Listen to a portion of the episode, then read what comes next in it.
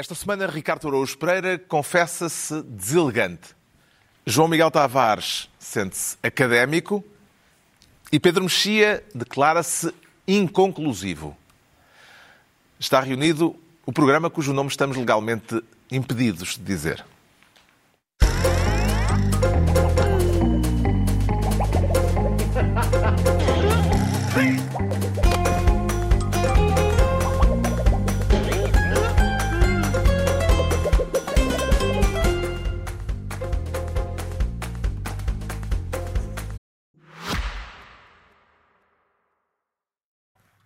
Mais uma semana e mais um episódio. Previsível, não é? E com ele mais um anúncio. Previsível outra vez. E querem adivinhar o que vai acontecer a seguir? Pois é, hoje vamos assumir uma pasta. A pasta da adivinhação. Bom, todos nós já sonhámos em conseguir prever o futuro. O que poucos de nós se apercebem é que isso já é possível. Ora, reparem bem, este anúncio já foi gravado com alguma antecedência e, garanto-vos, esta semana aconteceu pelo menos um escândalo que irá ser falado num programa que se segue. Estarei errado? Adivinho que não. Outra coisa que posso adivinhar?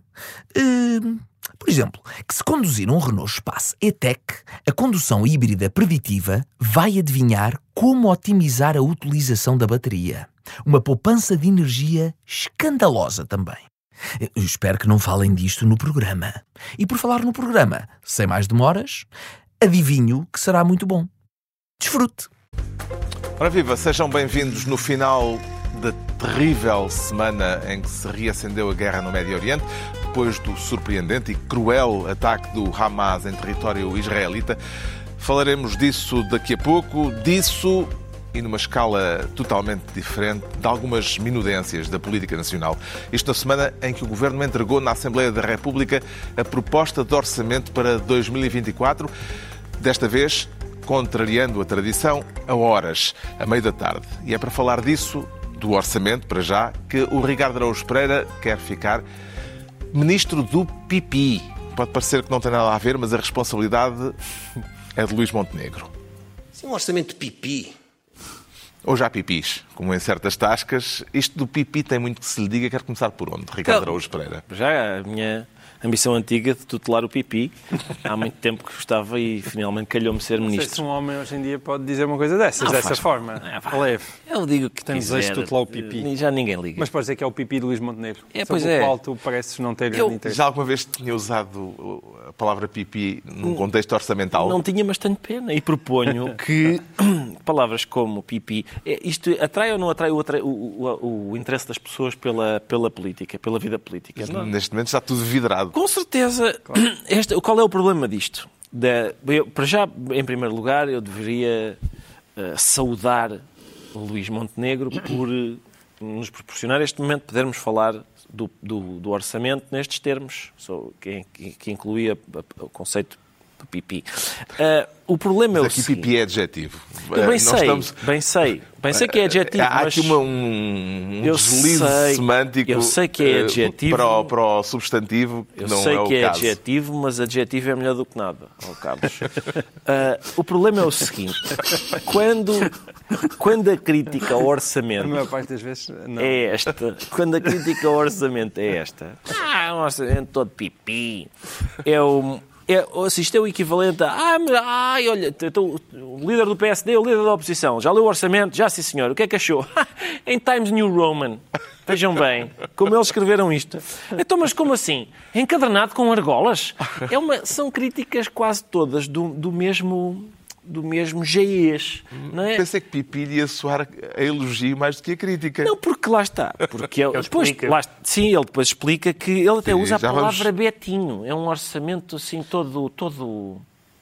Ele usa a palavra É, é, betinho. já vamos ouvir isso, vamos Ah, aprofundar ok. o tema. Pronto, Sim, já sim, que querem, aprofundemos o tema. Depois daquela primeira frase que já ouvimos, Montenegro contextualizou a afirmação. Sim, um orçamento pipi. Um orçamento que aparece bem vestidinho, muito apresentadinho, mas que é só aparência. É assim muito betinho.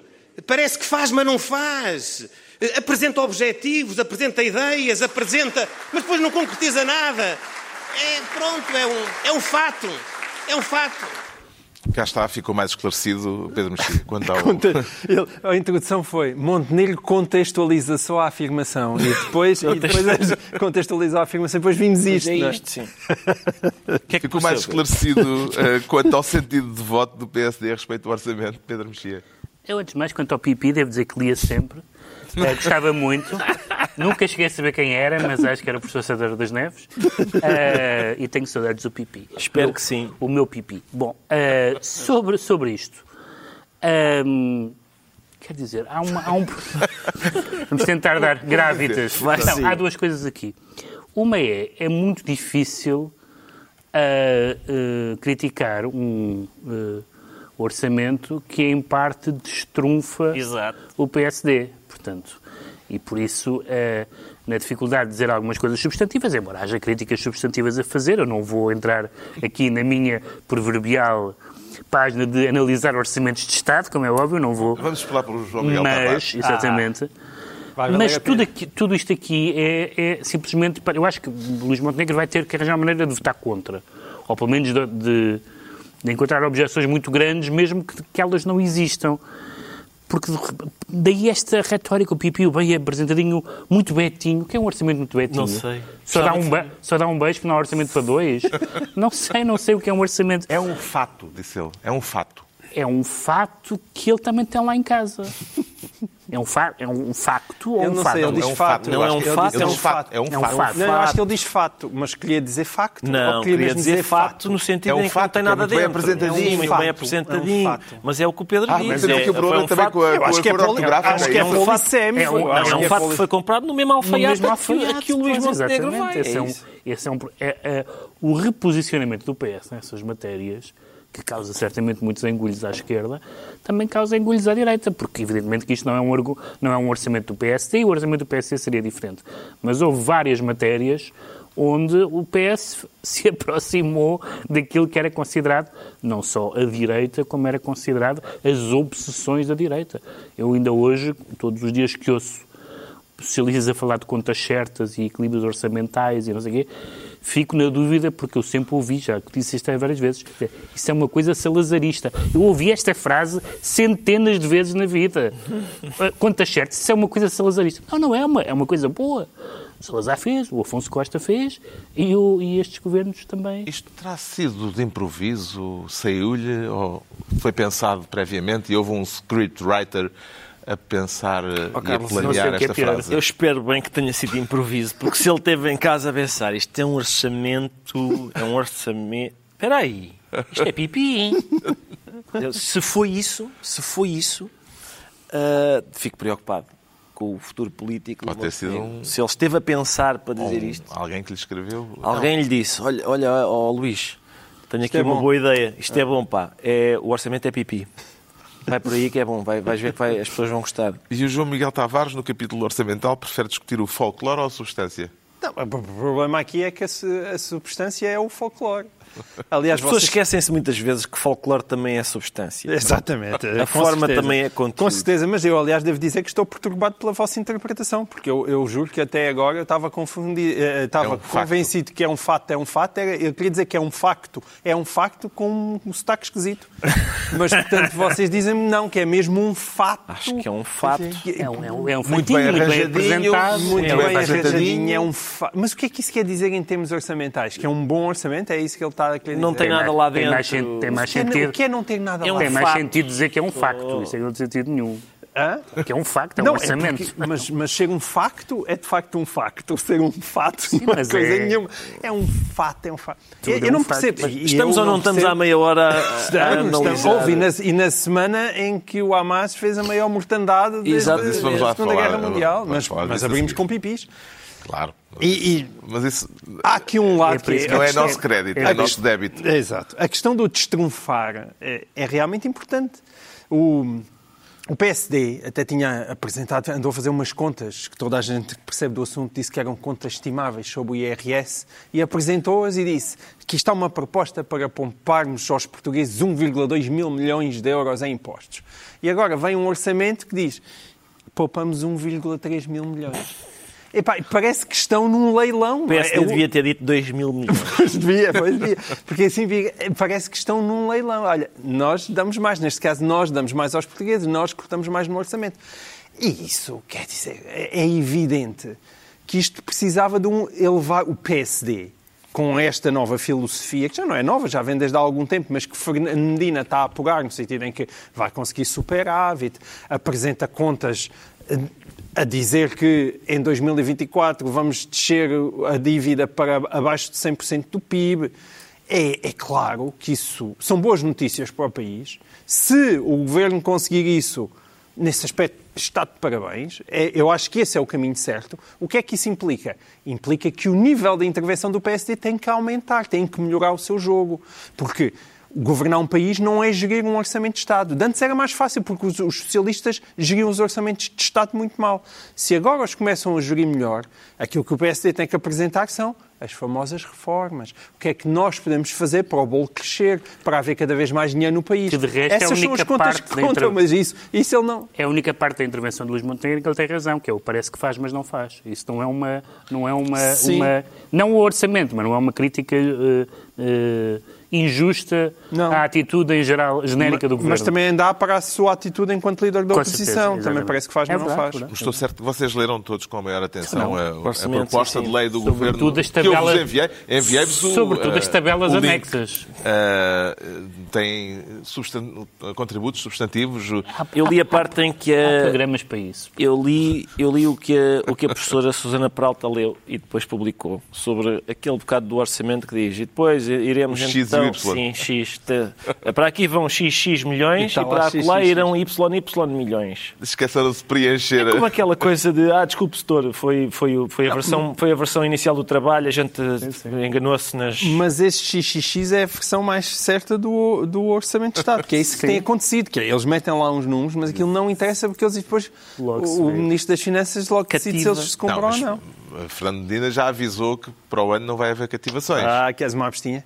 Não, vai haver cativações, mas vai abrir o dicionário de sinónimos e há uma outra coisa que quer dizer cativações, mas é uma outra palavra. Estás a ver? Ah, é? Claro. Eh, Fernandina parece andar em conconcorrência com eh, Mário Centeno, não é? Porque Não, isso, mas isso, isso- foi os factos isso- desta semana e isso teve certeza, interesse. Ele eh, desdobrou-se em eh, entrevistas e muito cheio dele. quer Aliás, ter eh, não só este superávit, mas outro para próximo. o ano. E disse, fui eu que disse ao Primeiro-Ministro que, por favor, isto tem que haver um corte maior, um, E um quer corte maior no reverter a, a IRS. política, das, a política das, das cativações. Sim, sim, sim, sim. Há, um, há aqui um despique em curso. eh, É, que sim, vale sim, a pena sim, tomar sim. atenção. Entre ele e Pedro Nuno Santos. Exato.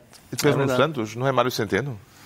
Pá, não sei, se calhar. E mais Mário Centeno, porque foi o anterior Sim. titular da pasta. não é? E Marta Temido e Pedro Adão e Silva. Olha, pelo menos aí, o que é engraçado, o- hoje em dia o, o PS consegue fazer uma equipa de futebol de 11, não mesmo de rugby, com putativos candidatos a primeiro-ministro e que as pessoas olham, sim, realmente dá e tal, do e tal, dá. E o PSD, Do- hoje do em dia, nem PS. para uma equipa de hockey patins, isto, eu acho. Entregamos ao Ricardo Araújo Pereira a pasta de Ministro do Pipi e mantemos-nos ainda nas minudências antes de falarmos da guerra, do que é verdadeiramente sério, com o João Miguel Tavares a querer ser Ministro dos Lupes. Isto na aeronáutica pode ser um- uma manobra perigosa, os lupes. Esta manobra foi bastante perigosa e o PSD até falou nela, mas eu acho que ninguém prestou atenção. De que, de que lupes é que quer dar conta? Ficou tudo no pipi, não é? Porque o pipi geralmente ganha sempre em termos de interesse desde termos- tempos imemoriais. Mas a verdade é que estávamos a falar de Pedro Nuno Santos e ele veio aqui à SIC fazer a sua primeira entrevista. Espero que depois evolua para comentário, porque esta pelo menos foi, foi só uma entrevista, mas tenho esperança que evolua para comentário. Vai ser interessante ver. Ele estava um bocadinho mortiço, eu acho que ele estava. Eh, Quer dizer, não se quis irritar Não muito e tal. à bruta. Não entrou à bruta, entrou suave, mas mesmo, mesmo com toda aquela suavidade, de repente António Costa, sem saber bem como, já estava com uma belíssima cal- canelada. E é uma... ca- Aí três. Houve mais que uma, mas esta foi particularmente importante. Vamos cá ver. O Pedro Nuno Santos diz uma coisa que não é irrelevante. Ele diz que em 2020, quando negociámos o governo, o plano de reestruturação com Bruxelas, ficou claro que não havia nenhum imperativo de venda da TAP. diz que não ficou. Não, há, portanto, há, há um documento, há um plano de reestruturação e ficou claro que a TAP não tinha que ser vendida. Ora, dia 19 de setembro, foi que há nem há um mês, há três semanas, António Costa esteve no Parlamento, no debate da moção de censura do Chega, e disse o plano de reestruturação que negociámos com a Comissão Europeia previu desde o início a privatização da TAP. Ora, isto não é uma coisa, não é, é o assunto TAP. Isto não é documentos. Portanto, temos o Primeiro-Ministro a dizer Bom, Bruxelas obriga-nos a, é, que, a privatizar como é que se isto?" chama uma coisa que só pode ser ou não ser? O que é que se chama? Quando, quando se passa sobre isso, há uma pessoa que, vai, que está a mentir. Exato. Há uma pessoa que está a mentir. E tenho informações de que haverá em breve mais achas para essa fogueira, Tens informações Mas em isso- primeira mão. com divergências não de pontos de vista. Isso tecnicamente não são informações, é product placement. É, é como se chama. Com divergências de pontos de vista relativamente ao dossiê TAP eh, entre o chamado Pedro Nunismo e a linha oficial do Epá, governo. A quem é que esta- Ainda bem que alguma editora pega a nisso. quem é que esta fratura pode causar mais danos? Eu, eu até me parece que esta mesa é, é- é capaz de ser o moderador, a pessoa que está mais bem mais informada sobre este assunto. Eu é que devia estar, Sim, devíamos estar nós a fazer perguntas. Sim, trocamos de lugar ao cabo. Eu, eu estou muito interessado, porque se ainda há mais apresentações de contradições envolvendo o Primeiro-Ministro, acho que isto pode ser um embaraço sério para António Costa, porque, quer dizer, não há. Eu não percebo que desvio semântica. O PS é muito habilidoso nisso e António Costa é muito habilidoso nisso. Mas eu não, não estou a ver que desvio semântica é que seja possível ou que palavras é que eu inventar uma questão que me parece que sim ou não. Bem, ou que está lá escrito ou não está lá escrito. Esta semana, Carlos Vaz Marques declara-se misterioso. Ele sabe coisas sobre este tema, mas... Sei, sei porque li. Não? Bem sei, bem sei. exato. Eu só sei Eu também li no Expresso. Tu- tu- Todos nós só sabemos o que lemos. eu só sei o que leio. Esta questão surgiu. Esta questão Eu acho que o- as pessoas lá em casa isso é uma coisa irritante, porque quem nos está a ouvir, ninguém está a perceber o que é que nós estamos a Mas falar. é um teaser, é um teaser enigmático. Não, mas isso veio no Expresso, não é? O Veio livro, Expresso, o livro veio que vai sair Tem que se sobre, explicar. sobre estas matérias. Eu acho que o moderador não pode enquadrar, portanto Não pode, não nós. pode. Queres tu enquadrar? Que Eu já posso, te farto de posso falar enquadrar porque eu não tenho vergonha nenhuma. Então vá, força, enquadra.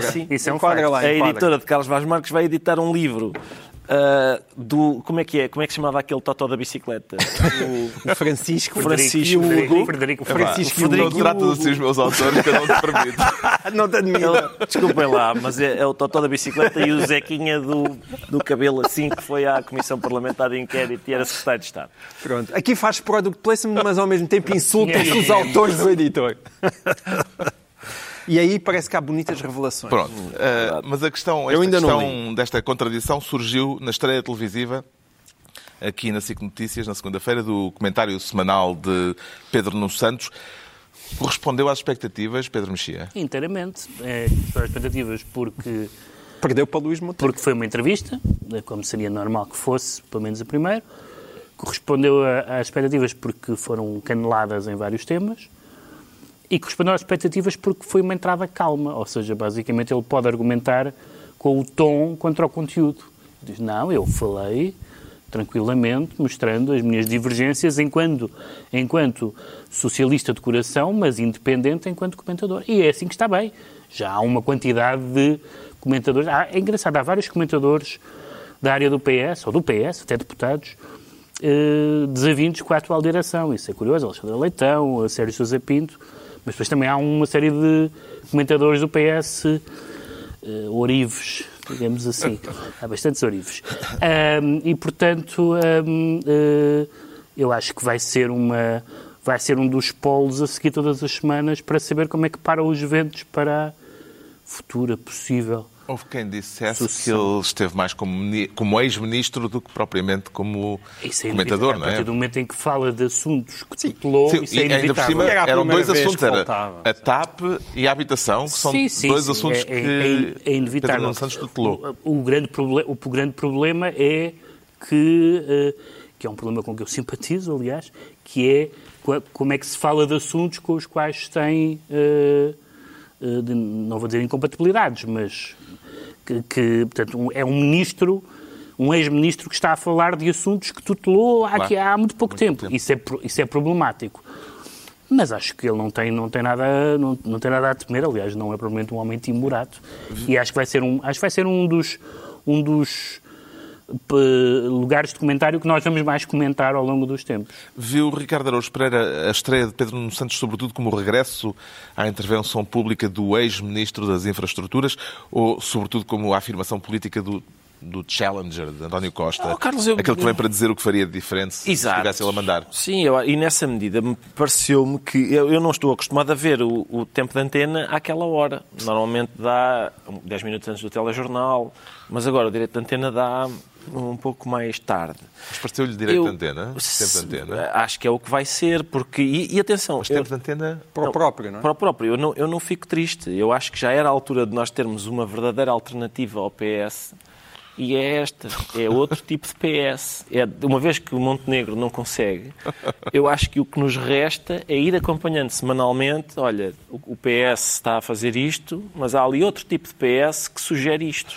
E as pessoas, assim, na- nas próximas eleições, podem escolher se querem votar no PS ou noutro tipo de PS.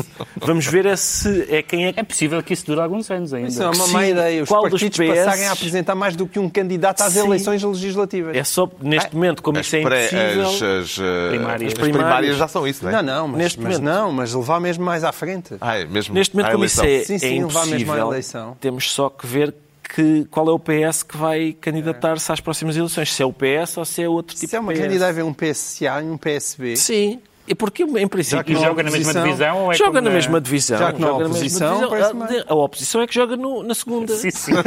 Neste momento, os únicos que têm a hipótese de governar Portugal é o PS ou outro tipo é o de PS. PSA ou o B. Opa, o Sim. PS, o PS. O João Miguel Tavares fica então ministro dos lupes e é a vez do Pedro Mexia se tornar ministro da verdadeira natureza. Vamos então falar do estado de guerra no Médio Oriente.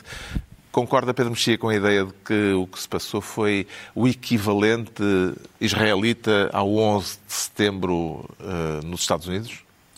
Uh, é caso para dizer que pode ser para o- não para o bem e para o mal, mas para o mal e para o mal. Ou seja, é no sentido em que foi um ataque em solo israelita e é porque pode vir a causar sequelas uh, tão problemáticas e tão catastróficas como, como do 11 de setembro. Estamos a falar do, do massacre cometido pelo Hamas no sul de Israel e das reações que se lhe seguiram ao, ao longo Sim. da semana, nomeadamente numa parte da esquerda que pareceu ter dificuldade em criticar os atos terroristas do fim de semana passado.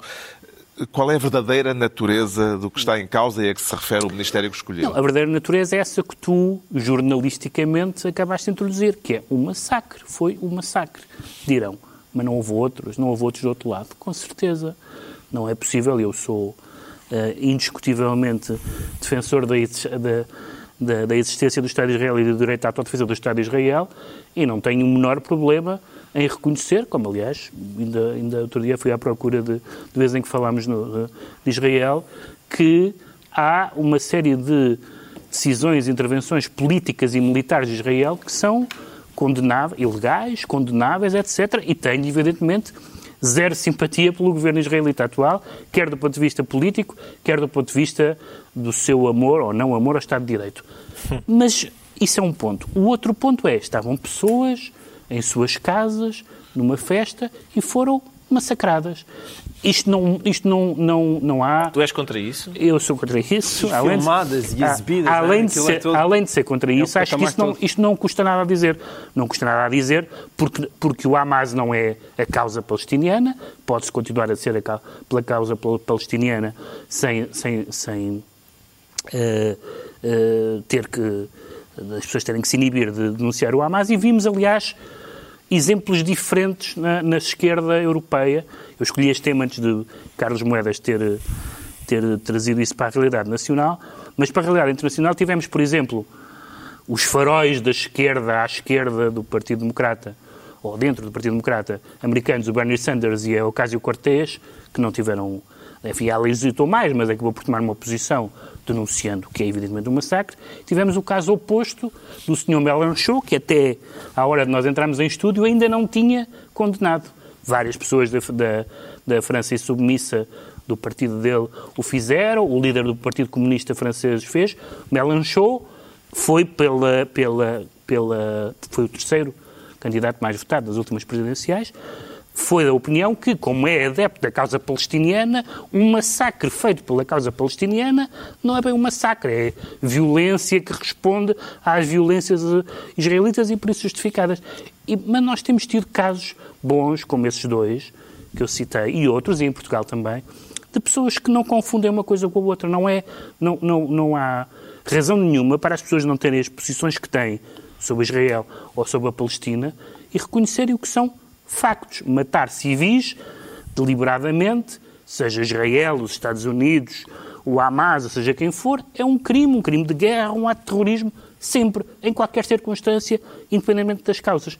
Que haja pessoas a quem custa dizer isso, a mim faz muita confusão. E também me faz muita confusão, não é confusão, aí é mais piedade, que eu dei algum colinho esta semana a algumas pessoas que fazem parte daquele clube a que o Ricardo também pertence, não, não, na, não na substância desta questão, mas que é dizer assim, atenção, eu, eu sou, eu voto à esquerda do PS, claro que discordo das questões em política externa, mas essas questões não interessam nada este ano tem sido trágico. Eu não digo que não interessa para nada. as pessoas. Atenção, não, estou a dizer digo. que tu digas isto. Mas tem sido trágico para Eu as como o que tenho no pessoas prato. que votam no PC e no Bloco e dizem, felizmente, nunca vamos pôr- nos pôr a discutir política internacional. Sim, tem Eh, sido tempos Tem, tem difíceis. sido tempos difíceis para as pessoas que votam. Vê algum paralelismo, Ricardo Araújo Pereira, no modo como esta situação expôs fraturas à esquerda? Eh, vê alguma, algum paralelismo, alguma comparação entre o, o caso, entre este caso desta semana e a invasão da Ucrânia por Putin? Vejo, sim, vejo, Claro. até porque são, são. Se a gente fizesse aquele dia- diagrama de. Como é que chama aquilo? Aqueles, aqueles conjuntos, em princípio sobrepõem-se. É a teoria de conjuntos, sim. Aqueles, o, sobre o conjunto de pessoas Sim. que diz Operação Militar Especial em vez de invasão coincide com o conjunto de pessoas que diz ação de resistência em vez de massacre de inocentes. E, portanto, sim, e não só, vejo, vejo em relação a isso, vejo em relação a, a vários assuntos. Eu faço linha no bingo dos assuntos ahm, em que ah, os lunáticos, que os lunáticos definem como ah, a, a posição oficial da esquerda e que eu sustenho, estou, convencido de que não têm razão, como aliás o Bernie Sanders e a Alexandra Ocasio-Cortez também estão convencidos pelos vistos. Eu, por exemplo, eu ouvi o Rui Tavares esta semana a falar e pensei, cá está, é isto. Afinal, há uma voz no Parlamento que diz o que eu penso, mas entretanto já percebi, já percebi que o Rui Tavares está a ser caridosamente encaminhado para a porta de saída da esquerda, porque, porque, o, que, porque o que ele está a dizer. Vocês lembram-se daquele filme do Nani Moretti em que ele, em que ele grita para o, para o ecrã: diz uma coisa de esquerda! O Da lema. pessoas- Sim, o que as pessoas estão agora, o que as pessoas estão a, estão a pedir outra coisa é diz uma coisa lunática, porque isso é que lhes parece que é a posição oficial da esquerda. Eu, como disse, faço linha nesse bingo que é eu recuso sugerir que a liberdade é um valor de direita, re- digo que a, a violência política em democracia é injustificável, não chamo invasões, não chamo operações militares especiais em invasões, não designo massacres de inocentes por ações de resistência. E, portanto, em todas estas questões, que curiosamente nenhuma delas tem a ver com questões da classe social, eu de facto estou noutro ponto que não é o da, da esquerda lunática. Deixa-me só dizer que neste momento, no espaço público, algumas das pessoas que eu mais gosto de ouvir são pessoas de esquerda que a esquerda não- diz que não são de esquerda e pessoas de direita que a direita não diz que são de direita. É, são os Então, há- rafeiros, não é? Os rafeiros são melhores do que os. É que os, pedi... os aqueles que têm pedigree puro e que ainda por cima anunciam a sua pureza a toda a hora têm uma, uma capacidade de se tornarem caricaturas de si próprios Sim, que claro. é aflitiva. E, portanto, eu acho sinceramente que isto, mais uma vez, não é um. Não é um não é um debate entre conservadores e progressistas, não é um entre esquerda e direita, é entre autoritários e democratas. E há autoritários de várias estirpes. Eu acho ótimo que, o, por exemplo, que o Expresso tenha ido buscar o Rui Tavares, para que a gente possa ter uma opinião dessas. Uma- um, um tipo que é de esquerda. Deixa-me só, deixa só dizer uma coisa que, que me é- esqueci de dizer por causa é desta coisa lunático. onomástica que disseste. Massacres é um massacre, uma invasão é uma invasão. E há outra coisa, uma palavra que surge muitas vezes nesta discussão e é uma palavra não é muito bem-vinda, que é a palavra antissemitismo, que é muito abusada. Podemos dizer isto é antissemitismo, isto não é antissemitismo.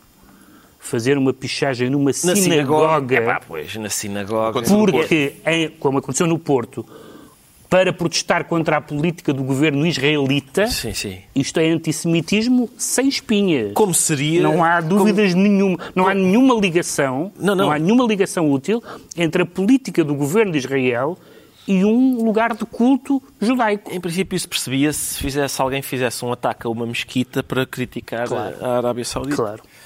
Enfim. A pergunta a que ainda ninguém conseguiu responder cabalmente, eh, na sequência de- do que aconteceu, é aquela que tenho para o João Miguel Tavares. Como é que foi possível, sabendo-se que Israel, sendo um país rodeado de inimigos eh, e que leva muito a sério a, a sua segurança, como é que foi possível acontecer aquilo? Como é que foi possível eh, ter havido uma invasão do território sob jurisdição israelita por um comando eh, terrorista que perpetrou um massacre? É evidente que nós às vezes somos surpreendidos pela história e as coisas acontecem quando não se está à espera. Mas o problema também é que neste caso há boas razões para justificar porque é que aquilo aconteceu. E há muita gente que tem a tese que, na verdade, na verdade, o Netanyahu até queria isto para poder ainda ser mais radical. Houve uma notícia Tinha eh, sido que os, informado. os egípcios disseram Os que tinham avisado Exatamente. eh, o governo israelita, eh, mas entretanto essa notícia foi desmentida pelo governo israelita. Bom, está bem, mas o governo israelita também não iria confirmá-la. Claro. Mas eu vi ainda agora, antes de virmos para o estúdio, estava a ver uma reportagem de um canal internacional e que era bastante preocupante, em que estão, estão ima- imagens de- do Hamas a fazer treinos, treinos, a, a poucos quilómetros da- da- do- das barreiras, não é? Que eles depois acabariam de ultrapassar, e, e treinos que aparentemente se estenderam durante um intervalo de um ano em, num campo gigantesco, aberto, com, com treinos militares como nós estamos habituados a ver. E, que, e, e, e, pelos vistos, que é, é possível que Israel não tenha visto aquilo. Quer dizer, é muito difícil de acreditar. Portanto, aquilo é uma falha catastrófica a nível de serviços secretos, a nível de preparação. E, eu, eu, voltando ao Netanyahu, eu sou daqueles que estou convencido. Há gente que tem essa teoria. Não, na verdade, isto dá jeito a Netanyahu. Acho que Netanyahu perdeu a sua cabeça. Neste momento está a haver uma guerra. Mas quer dizer, Netanyahu acho que não foi só tem forma. É é Israel, porque Isra- Israel nasceu na base de aqui ninguém nos faz Sim, mal. Exato. Isto não, não é ninguém nos faz mal no sentido em que nós podemos ser atacados e de repente, ok, vem um exército e invade o país. Mas pessoas totalmente desprotegidas não vão poder voltar a ser atacadas nesta maneira. É por isto que isto e é quando tão vieram os exércitos foram corridos E em quando vieram os exércitos seis serem dias em corridos. duas semanas. Mas uma coisa é Israel ser alvo de um ataque mais ou menos convencional ou de repente ser alvo, sei lá, de, um- de alguém que se, se faz explodir num autocarro. Sim, de rockets, como tem Ou de sido rockets. Isso não há nada a fazer. Agora, este tipo de invasão, com raptos, com pessoas a, a pedirem pela vida, com, com pessoas exterminadas, era aquilo, é a razão pela qual Israel existe. E, e- é para se proteger disto. E, portanto, isto é uma coisa totalmente chocante. Eu estou convencidíssimo que Netanyahu está acabado quando a paz, sabe-se lá quando voltar, O que é ótimo. vier. Agora, este governo, e é por isso que é tão importante que estas coisas eh, sejam esclarecidas, é evidente que este governo israelita tem imensas culpas nisto, no sentido de que a sua atenção foi totalmente de- desviada da faixa de Gaza para a Cisjordânia, para a proteção dos colonatos que continuam em expansão e depois com problemas gravíssimos com o sistema judicial, ao ponto do próprio exército e os serviços secretos andarem a lutar pela, pela manutenção de, de Israel como uma democracia liberal, que aliás, diga-se passagem, é a única coisa que a coloca num patamar político moralmente mais elevado do que os fanáticos dos Hamas e a maneira até como a autoridade, mesmo, mesmo os menos fanáticos, mas como a autoridade palestiniana também gera os seus Estou sempre territórios. caladinha. E sem isso, sem isso, sobra pouco a Israel. Portanto, sim, Netanyahu acho que tem graves problemas e graves responsabilidades nisso. Israel esqueceu-se qual é que era a sua prioridade. Agora, é evidentemente E tem que um desafio foi... muito grande que é não desperdiçar o capital de empatia que tem no mundo nos Exato, próximos exato, dias. exato. Temos- Agora, deixa-me só acabar dizendo que, só para reforçar a opinião dos meus dois caros colegas, que é, eu, eu aliás escrevi isso, há realmente dois grupos de gente, independentemente das pessoas, todos nós aqui acreditamos em dois Estados, todos nós aqui reconhecemos que Israel tem feito injustiças profundíssimas em relação ao- aos palestinianos, nomeadamente a questão, do, do- a, a- questão dos colonatos é uma questão gravíssima que, que apenas dificulta mais ah, o encontrar uma solução, mas há gente que, mesmo considerando a causa justa, acha obviamente que isto é totalmente inaceitável e há gente que acha que isto é aceitável porque a causa é justa. E isto são dois tipos de pessoas. representar pelo Hamas. São dois tipos de pessoas realmente completamente diferentes. E agora temos uma tragédia pela frente. Exato, Isso é claro. eh, inegável. Eh, vamos ver como evolui. Falaremos disso seguramente nas próximas semanas. O Pedro Mexia fica assim ministro da verdadeira natureza. Estão entregues as pastas ministeriais por esta semana. A altura agora para sabermos, e voltamos às tranquilas minudências da política portuguesa, porque é que o João Miguel Tavares se declara académico como uma forma de valorização ou como uma despromoção, João Miguel Tavares? Não, neste caso foi uma despromoção eh, disfarçada de valorização. Sim. Pronto, eh, o presidente do PSD, entrevistado no princípio da semana eh, na CNN, fez saber que vê muito potencial em Passos Coelho para uma carreira universitária. Eu acho que o, o- o meio académico português eh, não está a tirar partido do potencial que ele tem também nessa, nessa área. Montenegro sobre Passos Coelho, eh, como é que avalia este elogio, João Miguel Tavares? É, eu acho que diante disto, foi uma semana muito inspirada pelo Luís Montenegro, eu, eu acho que há uma, duas hipóteses. A a hipótese um é esta ideia de que a Academia devia aproveitar para escolha foi uma coisa que lhe passou pela cabeça na altura. Ah, Ah, voltamos à questão se foi escrito ou improvisado. Exatamente, exatamente, é exatamente a mesma Qual é coisa. que era a pior hipótese? Não, e aí, não, foi uma coisa que lhe passou pela cabeça eh, naquele momento, e é uma coisa tonta, completamente Sim, tonta. sim. Não, e a outra é, já sabia que me iam perguntar sobre Passos Tinha Coelho, ele veio a esta resposta ensaiada. Epá, e então aí ele é, é sonso, é cínico e é maldoso. Portanto, nenhuma, mais uma vez, nenhuma das hipóteses são boas. Nenhuma das hipóteses são boas. E, portanto, há quem diga, ah, os passistas ficaram irritados. Não, é o facto normal. de Montenegro ter dito, como disse eh, na mesma entrevista, que se recandidata a um segundo mandato depois das europeias, seja qual for o resultado, pelo que se depreendeu, eh, porque não, não concretizou eh, nenhuma situação concreta em que isso aconteceria. Parece-lhe, Pedro Mexia, um sinal de fragilidade política ou de autoconfiança? Claro que é um sinal de fragilidade política. Isso é, é, um- é ele a tirar, aliás, uma coisa que mais ninguém tira, senão os portugueses, o tiquê.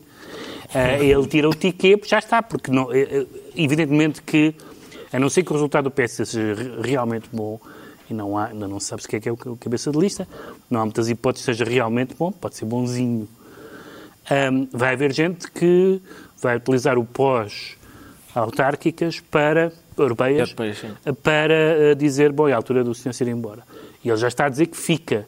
Portanto, já está a querer como que matar à partida. Mas claro que não vai matar à partida, porque se o resultado for mau, eh, essa... Há aquela teoria de que eh, Passos Coelho só avançaria se tivesse campo livre e não iria disputar a liderança. Quando ele diz que. Quando não, ele, é, não é a Luís primeira... Montenegro diz que se recandidata, essa hipótese fica. Não é a parte. primeira deselegância de, de- de- de- do Montenegro para com o Passos Coelho. Uma sobre... Foi sobre a eutanásia, penso eu.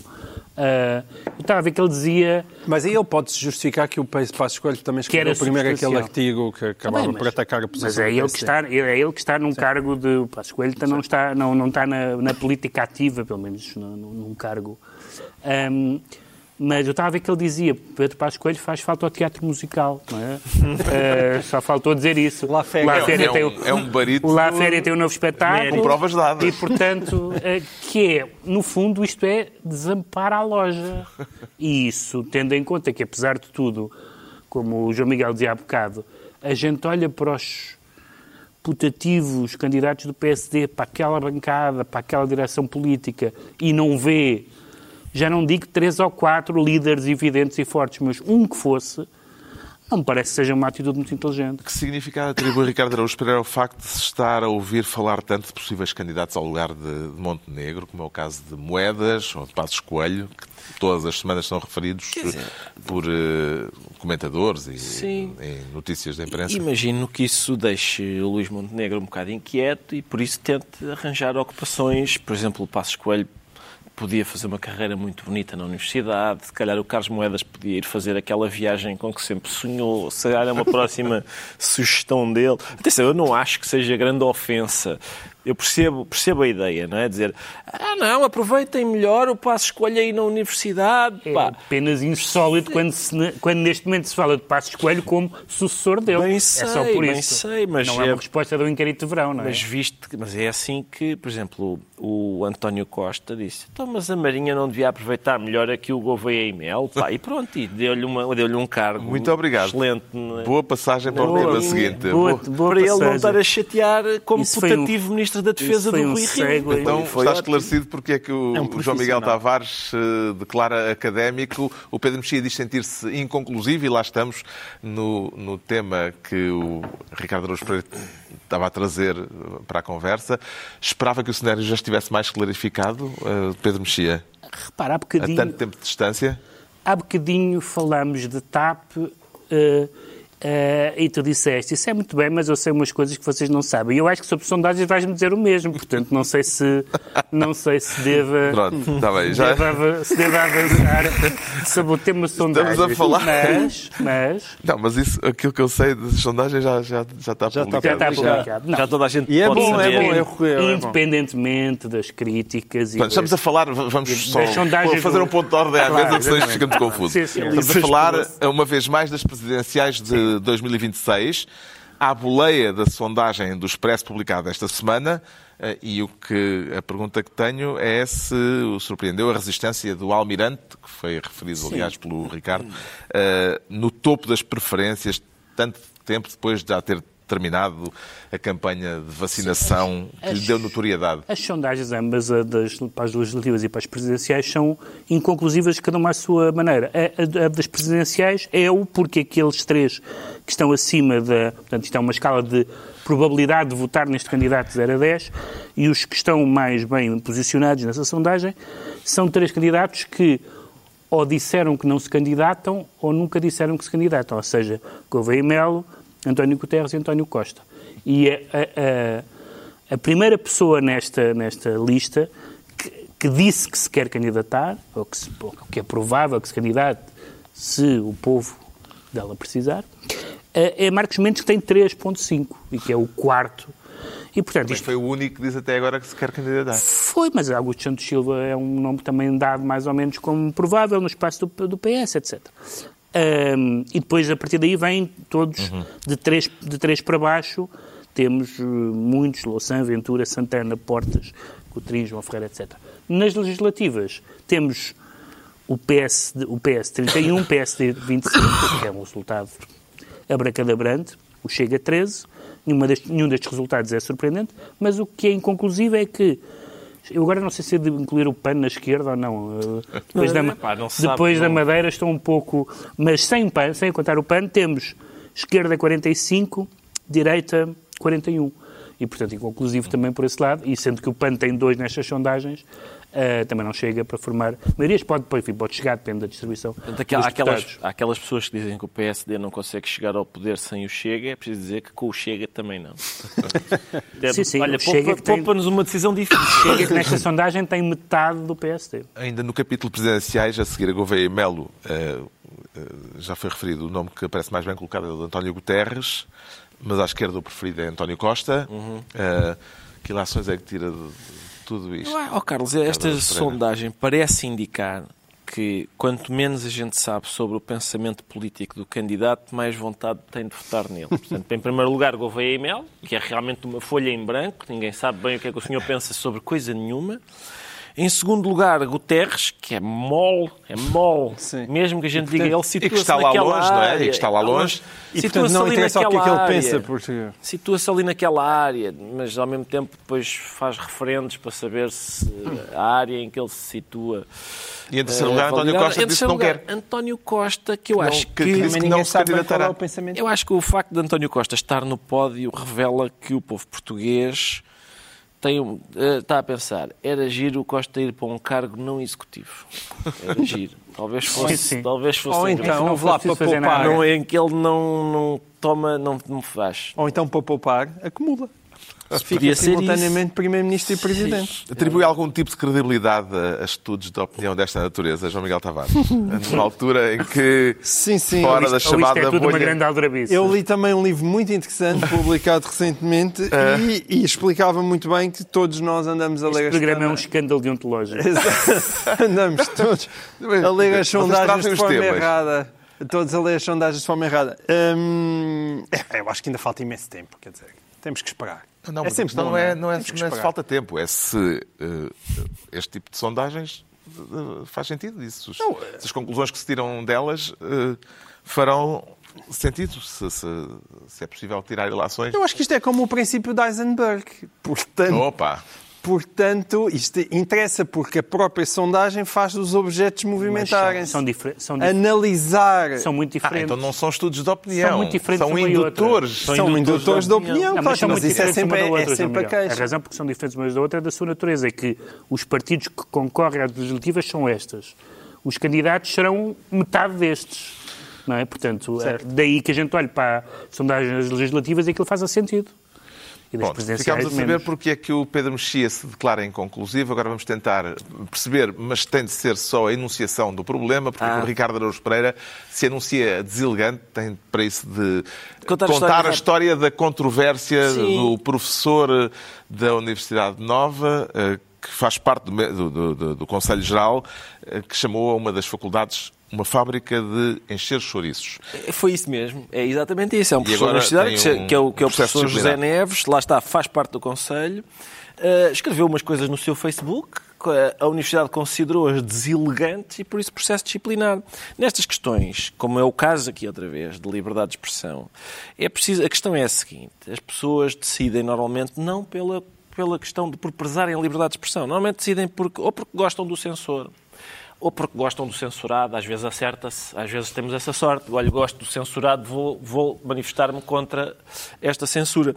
Outras vezes não gostam de nenhum, nem do censor, nem do censurado, mas gostam ainda menos do censor. Do... Aconteceu com o Expresso, por exemplo, aqui há pouco tempo.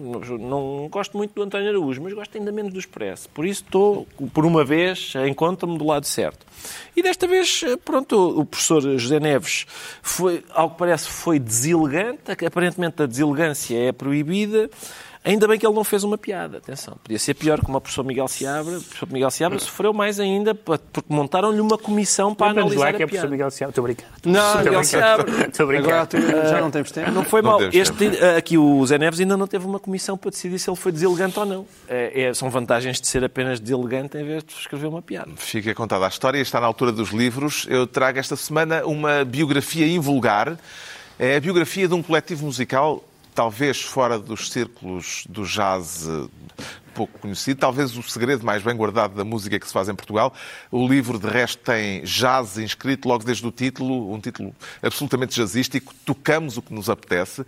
O autor do texto é o jornalista e escritor Paulo Moura. O objeto da biografia é a extraordinária Orquestra de Jazz de Matosinhos, uma big band que tem no repertório colaborações com músicos consagrados internacionalmente, como o guitarrista Kurt Van eh, Rosenwinkel ou o já falecido saxofonista Lee Konitz. O livro surge por ocasião dos 25 anos de existência da Orquestra de Jazz de Matosinhos, um projeto de uma escala e de uma ousadia invulgares em Portugal e é uma história que vale a pena conhecer para quem se interessa pelo jazz, em primeiro lugar, não é? Eh, o livro traz para a boca de cena os vários protagonistas, os vários músicos, os vários momentos eh, de uma história em que, a par do improviso musical, houve muito trabalho de sapa, muito trabalho de planeamento e percebe-se como o entusiasmo do músico Pedro Guedes, o diretor musical, eh, tornou possível a existência em Matosinhos de uma orquestra de jazz de nível internacional. Tocamos o que nos apetece de Paulo Moura, se não encontrar nas livrarias, encontra-se no site da orquestra em www.ojm.pt, onde também se pode ouvir muita da excelente música da Orquestra de Jazz de Matosinhos. O Pedro Mexia traz a reedição de um livro fundamental da Sim, é um literatura livro portuguesa. fundamental e da, e da prosa portuguesa, juntamente com o Fernão Lopes e o Vieira e, e outros clássicos. É a peregrinação, uma edição da, da Síria Alvim, com a fixação de texto e notas do Sérgio Guimarães Souza, e este livro é, é particularmente fascinante por duas razões. O Fernão Mendes Pinto andou pelas paragens eh, da, da Ásia, da, na Índia, no Japão e na China. E o livro é muito interessante, além do, do, do, do maravilhamento literário e, e aventuroso que é, há, do, há, dois assuntos que hoje em dia são muito discutidos e que têm muito interesse neste livro e que, aliás, o, o prefaciador e organizador da edição explica bem no, na introdução, que é saber se, se o que ele descreve aconteceu mesmo, nós sabemos que algumas coisas aconteceram, outras não aconteceram bem, outras foram inventadas. E ele diz uma coisa muito interessante: é uma descrição de um mundo subjetiva, historicamente situada, e a segunda é se falar da nossa história e da, da expansão é, significa, simplesmente, eh, significa automaticamente ser eh, patrioteiro e imperialista, e ele diz, não, este livro mostra, eh, muito curiosamente diz o, o Sérgio Guimarães de Sousa, diz, este livro mostra o submundo do imperialismo português, ou seja, mostra tudo o que, o que é, o que são também malfeitorias que fazem parte também de algumas glórias, eh, porque a história é, enfim, é suja e é, e é, complexa. E, portanto, é um livro que, é, além, de, além de ser uma maravilha literária, é muito útil para os nossos debates contemporâneos. O João Miguel Tavares uh, traz um livro que é uma homenagem uh, familiar Sim, do autor. É uma homenagem familiar. Eu gosto dos livros também, os livros podem ser muita coisa e eu gosto de livros invulgares. E este é, é o caso dele. É, é, uma editora que eu não conhecia, chamada Oficina Noctua, e o autor é Jorge Pinto, que ele é engenheiro de ambiente, é um dos fundadores do livro e também é doutorado em filosofia, já tinha outros livros publicados, mas que aqui decide homenagear a sua avó. E ele próprio avisa que é, a, a sua avó é uma avó comum, nascida uh, no norte de Portugal, emigrou em França, regressou a Portugal, abriu um pequeno café, mas como ele também explica no prólogo, diz muito bem que falta-nos falar de gente comum. E esta é a história da sua avó Carmo, da sua relação com ela, mistura texto com, com ilustrações também muito boas e muito felizes da altura de uma lusodescendente, chamada Júlia da Costa, e é realmente um pequeno livro uh, muito, muito catita de ler, vale imensa pena. O Ricardo Araújo Pereira traz eh, uma reedição de um um livro... Uh, monumental, sim. Monumental, Que pois. eu tenho 10 segundos para apresentar. Sim. Então, sim, é um livro do Andrew Solomon que se chama O Demónio da Como Depressão. tem para aí 700 páginas. Exato. É uma, para acabarmos numa nota alegre e feliz. o Demónio da, pressão, da Depressão, vou, vou, vou citar então, é pá, mais vale, se temos tão pouco tempo, mais vale ser o W.G. Sebald, aquele autor, aquele autor alemão que morreu tragicamente num acidente de automóvel em Inglaterra, que diz, é um livro que explora os territórios subterrâneos de uma doença que está a ponto de, está a ponto de se tornar endémica e que espelha o estado presente da nossa civilização. O autor uh, é muito erudito, por um lado, por outro, também acrescenta história pessoal, uh, pequenas. pequenas anecdotes, como é que se diz? Não, não tem graça, é só, é só episódios, sim, episódios uh, ilustrativos e é Interessante como o riso também vai atravessando o livro. Há um psicofarmacêutico que o entrevista a certa altura. Uma das perguntas que lhe faz para, para, para o diagnosticar é se eu tenho dificuldade em rir-se.